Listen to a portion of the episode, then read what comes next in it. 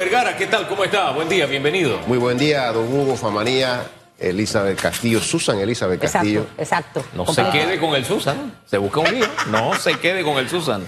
A toda la audiencia de Eco TV y RPC Radio, Víctor Vergara Zambrano les saluda, presidente de la Comisión Nacional de Elecciones del PRD, deseándole toda la bendición y a la membresía de mi partido todo el civismo para este domingo. Oiga, ¿usted 11. es locutor o algo así? O DJ, no sé.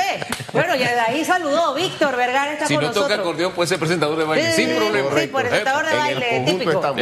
Más de 700 mil inscritos en este colectivo político que van a vivir el fin de semana una fiesta democrática, señor Víctor, donde deberán escoger a esa figura presidencial.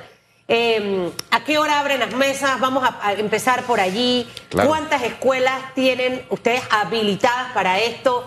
Eh, ¿Van a tener el TER? O sea, tuvieron platita para pa, pa, pa que la cosa, usted sabe, no se por- postergue varios días. ¿Cómo, ¿Cómo va a ser toda esa logística, señor Vergara? Estimada Susan, para ser preciso, 730.267 personas, ciudadanos panameños inscritos en el PRD, están habilitados y dispuestos en el padrón electoral y atendiendo exclusivamente a su pregunta, en 1.194 centros de votación distribuidos en todo el país.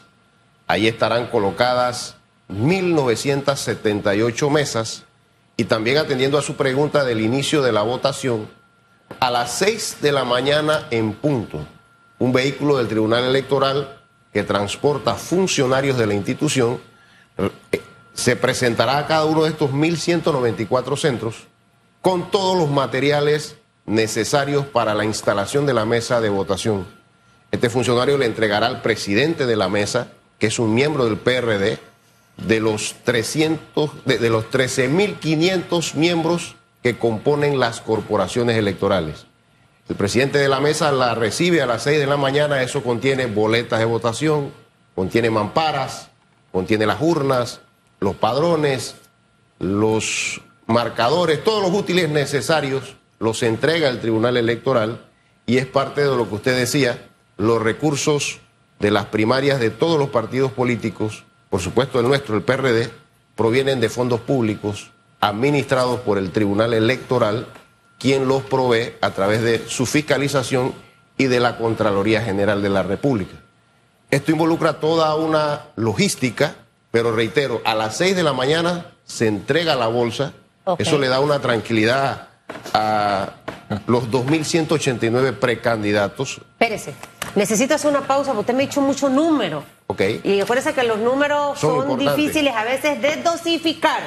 730.267 Inscritos. inscritos que están habilitados. Es decir, que la gente que se ha inscrito después de cierto periodo no puede votar. Esa Correcto. parte es importante eso, decirla. Eso hasta el 31 de enero.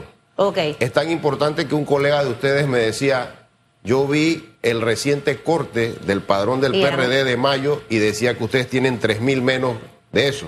Entonces yo le explicaba, es porque el corte, según la ley y el reglamento de elecciones, era al 31 de Es enero. decir, que todas las personas que se inscribieron después del 31 de enero No no, van a poder perecer. estar habilitadas. Es Importante, correcto. para que después no esté diciendo, poniendo denuncia que, que, que no aparecía en el padrón, etcétera, etcétera. Aprovecho para decirle también que muchas personas que no han acudido en las tres últimas internas del PRD son excluidos por ley del padrón electoral. Es una cantidad considerable. ¿Cuántos? Alrededor de 2.000 personas. Ya eso se sabe de antemano porque están en el verifícate y si usted se molestó porque no aparece, recuerde cuántas veces no ha acudido a votar en elecciones internas. A ver, usted me hablaba de 13 mil.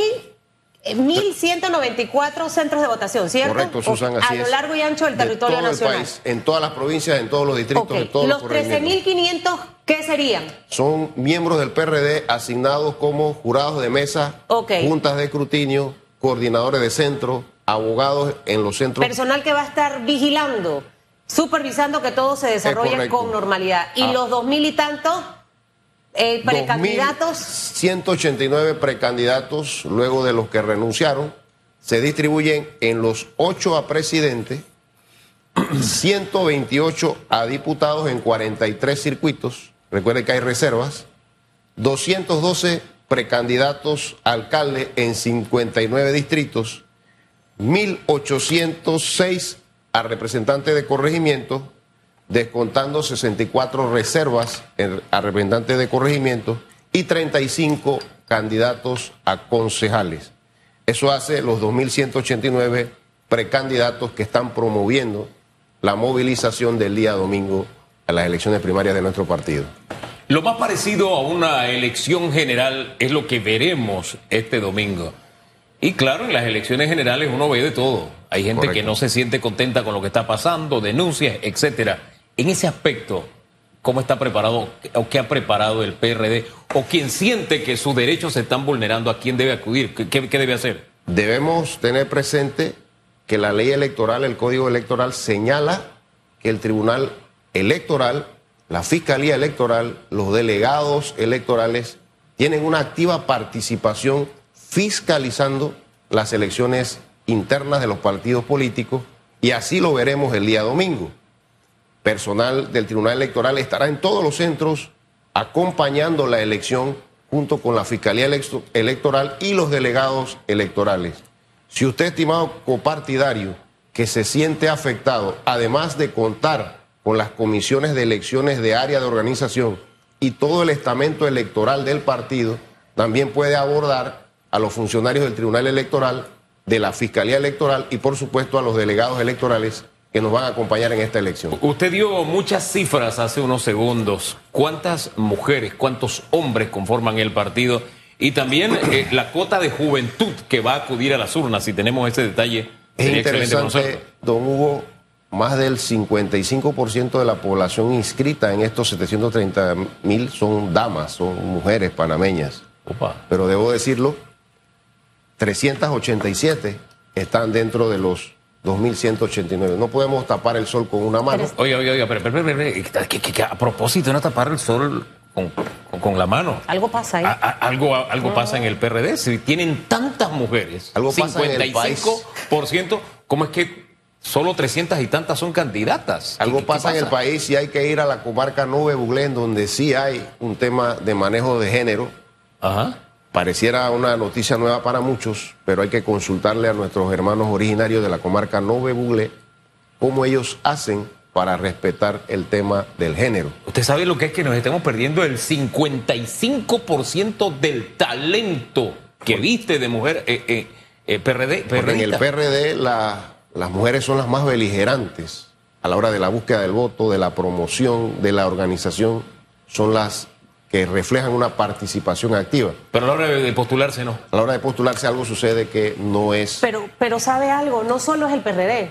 Eh, cuando usted habla con el partido es, eh, parameñista, cuando habla con el, cambio democrático, eh, es el mismo fenómeno.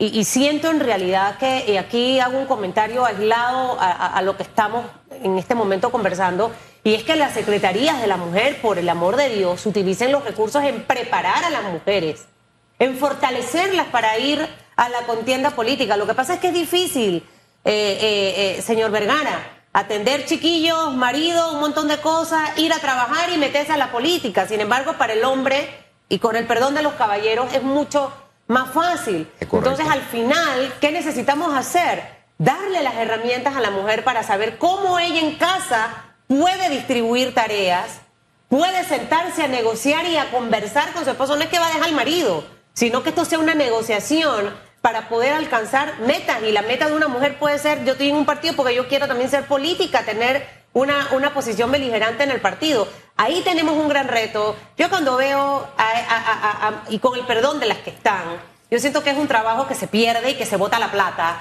eh, con brochure, con un montón de cosas, y en realidad la mujer no está preparada para ir. Es difícil, hay que tener temple. Correcto. Eh, no hay que dejarse a veces mandar tanto de los caballeros con el perdón de Hugo. Y, saber ser respetuosa, pero ir por delante, sí se puede. Mire, yo voy a agarrar ese, ese reto de hacerlo eh, orgánicamente en mis redes, no solo para la política, sino para un montón de cosas. Somos capaces de hacer muchas cosas más. Ahora, más allá de todo eso. oye, permítame, ¿Mm? para dar la cifra exacta, no es que yo la quiera mandar. Simplemente es para aportar. No, esto se eh, llama compartir. 379.400 79 mujeres, No se pongan 351.788 hombres. Más de la mitad Esa es la damas. cifra, la membresía de porque él lo puso en porcentaje, lo, estoy dando En en, números redondos y reales, porque ese detalle es importante. Y más importante incluso porque algunos lo tomarán a broma, porque en este país hay mucho estigma eh, cuando usted dice en la comarca sí lo hacen. Entonces de pronto sí tenemos muchas cosas que aprender, tenemos que abrirnos a, a- a reaprender algunas conductas porque es una de las áreas más relegadas del país y que allá nos estén dando una lección que debemos poner en práctica en toda la nación y en todos los partidos políticos, yo creo que es de relevancia. Es que me imagino esas reuniones con nuestras eh, autóctonas, con su vestido, con su enagua, diciéndole a los panameños y panameñas qué hay que hacer para no relegar a la mujer. Fíjese que yo me quedo con esa imagen. Sí, sí. Y la prueba está, es en las elecciones de sus autoridades locales, está ahí los datos. Se refleja muy bien el respeto del tema de género. Y es una paridad no impuesta, sino Sí. parte de la cultura. Parte de la cultura. Ese es un reto. Sí, es un reto que tenemos como tienen los partidos políticos, obviamente, pero Correcto. también el país eh, entero. Ahora, eh, ¿ustedes a qué hora van a realizar los primeros eh, cortes? ¿En qué momento? Eh, porque estas elecciones, estamos hablando del partido político más grande que tiene en este momento nuestro país. Eh, y obviamente hay mucha expectativa. Porque la competencia, que eso es bueno que haya competencia, Claro que no sí. que vaya un solo candidato a las presidenciales de un colectivo, sí o no a Chutupu, sino que haya variedad y que la competencia sea buena, no de la sucia y de campaña sucia, no, no, no, no, competencia de la buena. Usted, eh, y hay mucha expectativa, yo imagino, señor Vergara, que usted sabe, ¿cómo, cómo se va a manejar este tema de los resultados y demás, y bueno, el TER que va a estar funcionando y operando. Mire. ¿Cuánto le costó el TER? Bueno, eh, eh, es una pregunta que hay que formularle al Tribunal Electoral. pero es muy caro. No, no conozco la cifra, pero está dentro del presupuesto de los 3.120.000 que se le asignó al Partido Revolucionario Democrático.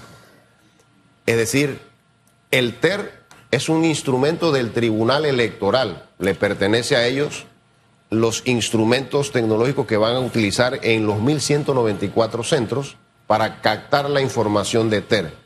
Pero atendiendo a su pregunta, yo mencionaba que los materiales básicos llegan de la mano del Tribunal Electoral que también los imprime, que también tiene las mamparas, las urnas y todo esto, los entrega a las 6 de la mañana porque a las 7 de la mañana debe iniciar la votación en cada una de las 1978 mesas. A esa hora y por conducto del TER que administra el Tribunal Electoral, recibiremos en la sede principal del partido la información de cuántas mesas iniciaron en tiempo en ese momento y aquellas situaciones que tengamos que resolver desde la administración electoral del partido, lo sabremos por vía de la transmisión extraoficial de resultados.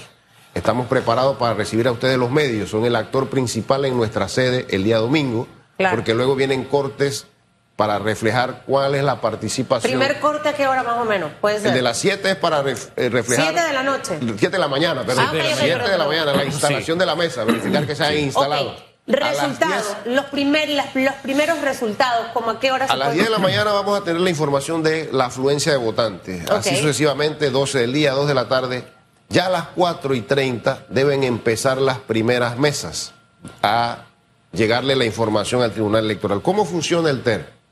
El TER, como les dije, es un instrumento del Tribunal Electoral. Ellos tienen probablemente 1.194 funcionarios de la institución que estarán en los 1.194 centros a la hora del cierre del escrutinio que empieza por la precandidatura a presidente, el secretario de la mesa, dentro de lo que va anotando en el acta de escrutinio, saca la información de cuántos votantes, cuántos votos válidos, cuántos votos en blanco, cuántos votos nulos y cuántos votos obtuvo cada uno de los ocho precandidatos a presidente. El funcionario TER del Tribunal Electoral, que, creo que ellos le denominan captador de datos, ingresa al recinto, ya el acta TER debe estar firmada por el presidente de la mesa y el secretario, que como les indiqué, son miembros de nuestro partido, y el funcionario del Tribunal Electoral captura la información de esa acta TER, esa es una de las informaciones que manda al centro de datos principal en Ciudad de Panamá del tribunal, junto con una foto que le toma al acta TER. Fíjese que ese es uno de los avances en esta elección, porque antes solo se mandaban los datos. Ahora Ahora el TER tiene también la fotografía del documento. Así que esas alteraciones de las que después se ha hablado, bueno, ahí va a haber un documento que es prácticamente fiel copia del, Aprovecho para decirle también, don Hugo, que terminado el escrutinio y firmado por todos los miembros de la mesa y los observadores, las actas también tendrán una fotografía por el Tribunal Electoral y se nos enviará a la sede del partido para cualquier precandidato o interesado que tenga derecho a una copia de esta acta. Claro. ¿Qué, está prohibido? ¿Qué no podemos ver el domingo? Y si el ciudadano que no pertenece al Partido Revolucionario Democrático ve alguna irregularidad de esta, eh, puede obviamente denunciarla. ¿Qué no se puede, qué no está permitido el domingo? Eh, no, bueno, la, diputada Zulay es miembro del PRD, yo no sé si ella va a ir a votar ahora que está por la libre postulación. ¿Tiene todo el derecho? Sí, o sea, eso se lo pregunto, no sé, eso se lo pregunta usted, porque es del, del, partido y sabe cómo es este tema. Segundo, ¿qué ocurre si algún candidato llegase acompañado de otro candidato de otro partido político? Eh, porque fueron algunas de las denuncias que vimos en la pasada elección interna del cambio democrático porque el señor Ricardo fue con Yanivel, entonces eso estaba prohibido y eso no se puede, un enredo que eso fue postergando los resultados entre comillas, ¿no? ¿Qué no, se puede y qué sí se puede? Y acláreme esto que le pregunté. Va para allá, nosotros nos limitamos a las disposiciones del Código Electoral y el reglamento de elecciones. Estoy seguro con el transcurso del día de hoy, el Tribunal Electoral, quizás por intermedio de sus magistrados, o del director de organización electoral emitirán los comunicados correspondientes porque hoy, 8 de junio, regresa la veda electoral al PRD a las 12 medianoche. No se puede promover publicidad o campaña política, repartir suéter, entrega de cualquier souvenir o estos datos que en el PRD le llamamos polla. Porque recuerde que la elección es para cinco cargos y estamos acostumbrados a decirle, don Hugo, mira, aquí está la pollita para que votes para presidente por este, para diputado por este, para alcalde por este, para representante por este numerito. Eso no, se puede distribuir absolutamente nada. ¿Y si te han dado la polla desde hoy? ¿Puedes llegar con tu polla? Su batería va a tener que porque desde, porque desde ya andan dando vueltas Donde la polla. se la ve un miembro de la mesa lo puede sancionar. ¿Ah, eh, no se puede distribuir suéter sin embargo, yo puedo ir, bueno, yo no, yo soy en esta mente electoral, pero el ciudadano miembro del PRD puede ir identificado si desde su casa sale vestido con su gorrita y su Y si lo ven cambiando identificado, eso sí está prohibido. Cuando te dice identificado es con la, qué sé yo, la gorra de su candidato, el suéter de su candidato. por Juan, sin problema. número tal, eso se puede hacer. Presta atención a esto. Si usted llegó sin el suéter y afuera de la escuela, en el carro, allá afuera, y que escondido debajo de un palo, se está poniendo el suéter, eso sí es delito, señor Vergara. Eso es delito, exactamente. ¿Y, qué, cuál es la pena para, eso, para esos delitos? ¿La paga el candidato o, son multas, sí, la... puede terminar pagando el candidato. Inclusive esto nos puede llevar a procesos de inhabilitación. Esperemos que no. Imagínese usted que ha hecho tanto sacrificio, estimado copartidario, familiar de su equipo político, y por un desliz le caiga encima este dolor de cabeza. Ahí hay que hilar muy delgado, porque sabiendo cómo son las contiendas, que en algunos partidos no son muy democráticas las contiendas, donde se buscan eliminar el uno al otro no a través de los votos. O sea, que no sea el ciudadano el que elija quien quiere, sino que ellos eliminan, ¿verdad? Una fórmula muy sencilla es que yo pongo a gente poniéndose los suéteres para que culpen al otro candidato cuando lo estoy haciendo yo. Hay gente que se autodestruye las vallas y que para decir que yo soy víctima, cosas como esa. Es lamentable, pero debemos recordarle a nuestros aspirantes, y lo dije, estoy seguro que el Tribunal Electoral hoy se pronunciará al respecto de eso. Y si ustedes, estimados compartidarios, se han dado cuenta, en todos los actos de proselitismo masivo ah. hay gente del Tribunal Electoral, hay delegados electorales, están fiscalizando están viendo. En la postulación pedían sus datos de redes sociales. Hay un sistema de monitoreo del tribunal. No piense que no nos están mirando. No, y aparte de todo, nada más no eso. Están sus contrincantes que van a estar siguiendo a todo mundo en las redes a ver qué es lo que está subiendo. La distancia, señor Vergara, porque siempre lo he escuchado, ¿no? Eh, eh, por ejemplo, si es en la casa de Hugo, por poner un ejemplo, que está a cuatro cuadras de la escuela donde está llegando la gente a ponerse el suéter, estoy inventando, pero yo sé que esas cosas pasan. Dejan el busito afuera, yo entro a la casa de Hugo, me pongo el suéter, me pongo la gorra y ahí salgo eh, caminando. Esas son las casas base. Ajá. Se eh, permiten eh, sin publicidad. la, distancia. Son como 150 metros del centro. Se permite sin publicidad. Sin publicidad, solamente como una base militar. Yo aprovecho la pregunta de ustedes, estimado partidario precandidato, la interpretación de la ley es del Tribunal Electoral. Ellos son los que al fin y al cabo sancionan. Nosotros en la Comisión de Elecciones y el estamento electoral del partido, lo que le sugerimos es no arriesgue todo el sacrificio de estos 60 días por un tema de propaganda. La gente además, Susan, se da cuenta de ese precandidato que retiró, lo valora, lo analiza durante estos días de reflexión. Si en verdad usted está cumpliendo con la ley y sus promesas por ahí. Otra pregunta le hago. ¿Están las cadenas de WhatsApp y de Telegram? Entonces, obviamente, eso no es una red social, sino que simplemente yo mando ¡Vota! ¡Pau! ¡Vota tal! O sea, ¿eso se puede hacer o no se puede hacer después de la medianoche de hoy? Supongamos que yo me encargo de mandar cadena viernes, sábado y hasta el mismo domingo por el WhatsApp o por Telegram o lo subí al estado del WhatsApp. Eh, eh, ¿Eso es prohibido? Es, prohibido, por, por, esa razón se pidió que cada candidato describiera sus redes sociales, las están monitoreando desde el tribunal. O sea que el WhatsApp y el Telegram también entran en esto, más allá del Instagram, Twitter y Facebook y TikTok. Se, se, puede, pero no se debe. Es un término legal que debemos decirle porque tiene sus consecuencias. Sí, bueno, hasta allá, mire. Eh, como la famosa canción, ¿qué hace cuando nadie lo ve? Nos quedamos cortos en muchos aspectos porque el mundo digital ha dado pasos agigantados. Es correcto. Entonces, yo que me estoy en este mundo, yo subo algo a mi WhatsApp y lo he empezado a hacer para medir y me doy cuenta que básicamente es lo mismo como si lo hubiera subido a mi Instagram. Es correcto. ¿Ok? Entonces al final es una plataforma que si bien es cierto me permite comunicarme con mensajes, llamadas o videollamadas, también se presta para esto. ¿Ustedes con qué número creen que van a cerrar el domingo de participación? Mire, eh, nosotros y una cosita más allí, si un candidato tiene buses para bajar a la gente de la montaña, eso también está permitido y que el bus si el bus está rotulado, porque hay muchos buses que tienen los nombres de los políticos, no se puede o no se puede. Empieza con ese y me termina con el porcentaje. La, rotulación en los vehículos, por ahí hay disposiciones que como que flexibilizan lo que debe hacer el transportista del bus es no, igual que la casa base, no acercarse a corta distancia del centro de votación. O sea, si usted llegó con una cantidad de personas en un busito, en un taxi, en, en un vehículo, déjelo a cierta cantidad de distancia del centro de votación, sabiendo que tiene un micro perforado con una propaganda política, porque donde lo vea un miembro de la comisión de elecciones, un funcionario electoral del partido, un delegado electoral, le va a llamar la atención y le va a pasar un mal rato. Así que lo indicado es que si ya lo tiene colocado y no lo va a quitar, no lo use. No lo use muy a la vista del centro de votación. Los busitos alquilados allá de San Miguelito que estén lejos. ¿Cómo me encontraba ahora que estaba en San Miguelito ayer y antier los busitos blancos alquilados de los que hablamos aquí en el estudio? Correcto. la, movilización es un derecho de los precandidatos y ellos se organizarán de acuerdo pues a, sus recursos y su estrategia. Oiga, el uso del celular, ¿se permite ingresar con el celular al momento de la votación?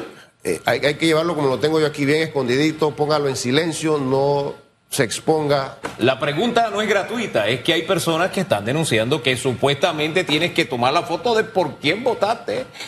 Porque usted sabe, bueno, usted sabe mejor que yo las denuncias que se están haciendo. En, la experiencia que nos cuenta el Tribunal Electoral es muy difícil exigir déjeme el celular en la mesa porque eso es un riesgo, se va a extraviar, es un problema. Pero yo le sugiero que usted que va a votar el que queda en la parte de afuera del centro de votación, que le guarde el celular, no se puede circular en los centros de votación. Usted llega a votar. afuera de, la, de, la, de, cada salón. Eso es bastante imposible, pero. Porcentaje de participación. Mire, nosotros los que estamos en el tema electoral, como no andamos buscando los votos, no nos arriesgamos a cifras contundentes de participación. Partimos de la base de la tradición en, las primarias del partido, se ha superado el 50% en otros eventos, ahora hay situaciones específicas, reservas, pero nos hemos dado cuenta que la efervescencia es grande, sobre todo en el tema de los precandidatos presidenciales. Ahí es la mejor. Estamos preparados para recibir a más de 300 mil personas, entre 300 a 350 mil, eso es bastante pero estamos preparados para eso. ¿Los votos afuera se podrán hacer en el exterior para esto, es que estén afuera o no? No, no, no, está. Ok, solamente esto es para elecciones generales. Eso es una logística muy complicada y, el mismo tribunal recomendó no se metan en ese problema. Los resultados para los otros cargos, ¿cuándo estiman que se van a conocer? Inmediatamente se tengan los resultados preliminares, son extraoficiales, eso es el TER. Eh, seguiremos con los de diputados, pero ahí en el centro eh, Omar Torrijos, en el Salón Omar Torrijos, nos vamos a dar cuenta de que van a empezar a llegar a su vez los de presidente y muy cercano a las 5 de la tarde ya empezarán a llegar resultados de diputados y así sucesivamente alcalde y representante. Hombre, cerremos con, no sé, dejándole el espacio por una invitación a los miembros del PRD para que acudan este domingo a ejercer ese derecho al voto en las elecciones primarias. Claro, como estamento electoral decidimos promover la participación de cada uno de los 730 mil inscritos en función de que usted representa su voto, usted es su voz, usted admira el torrijismo porque sabe que es un método que representa valores igualmente. Entonces su, su voto es su voz. Cuenta usted con la oportunidad de alzar su voz al participar en las elecciones primarias de su partido. Hágalo con conciencia, con desprendimiento, vaya temprano, luego se dedica a sus actividades el día domingo y cuente con la garantía de que hemos asegurado la transparencia y la efectividad de que lo que usted deposita en esa urna se va a contar de manera prístima, de manera prístina y de manera eficiente el día domingo. Y mire, no espero no ver carros de ninguna junta comunal ni nada de eso por ahí, porque eso está prohibido, señor Vergara, que no hablamos de ese tema, eh, que es importante, porque siempre esas cositas de una manera u otra ensucian el proceso. Claro que sí. Que le vaya bien, señor Vergara. Creo